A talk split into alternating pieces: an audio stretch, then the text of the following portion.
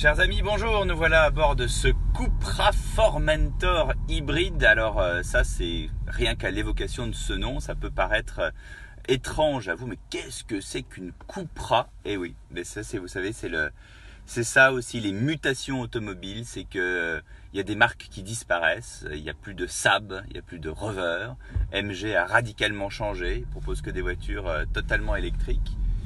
Et là, vous voyez cette Cupra Formentor qui euh, Cupra était la marque de sport et de luxe de Seat et maintenant c'est une marque à part entière et fabrique des modèles assez intéressants. Alors comme vous l'avez entendu, là on n'entend pas grand chose puisque c'est un hybride. Hybride plutôt sympathique puisqu'on a 60 km de capacité en, en tout électrique, ce qui n'est pas rien.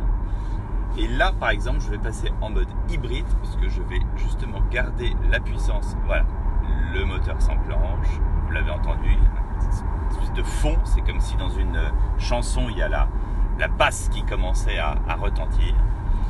Et alors, euh, pour ceux qui ont vu la pub euh, télé, la Cupra est une, euh, Formentor est une espèce de, de, de félin, de grand félin, haut sur pattes. Donc effectivement, on est dans la catégorie des SUV, mais, mais ça n'est pas un vrai SUV dans le sens où c'est plutôt un break euh, très bien dessiné, félin, encore une fois, j'aime bien cette appellation, puisque le, le, pavillon est assez rabaissé, les roues sont effectivement grandes et euh, un peu surélevées.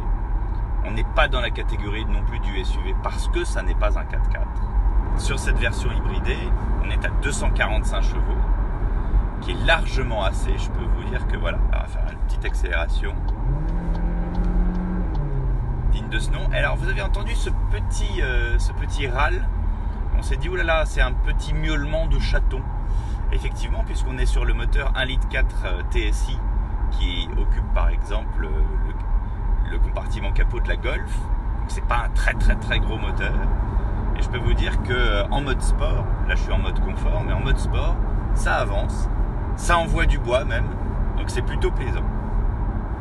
En ce qui concerne la qualité de cette voiture, d'abord la motricité, une voiture qui est euh, vraiment à tout point de vue, au niveau de la motricité, une excellente voiture. C'est-à-dire elle colle à la route. La deuxième chose, c'est la qualité des matériaux.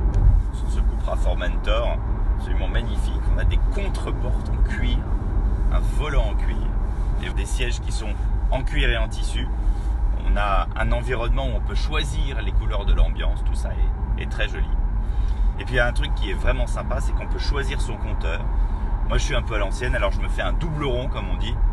Mais le propre de la Cupra, c'est euh, ces compteurs un peu saccadés, un peu des slash qui font des espèces de carrés. Et, euh, et ça, ça donne un aspect véritablement sportif. Voilà, une marque en chasse une autre. Je vois que vous regardez sur internet à quoi ça ressemble. Oui, et je la trouve très très jolie. Hein. Même euh, surtout l'arrière, l'arrière qui est assez original. Voilà, donc on est entre 40 et 50 000 euros en fonction des options. Merci Anissé Midar. À la semaine prochaine.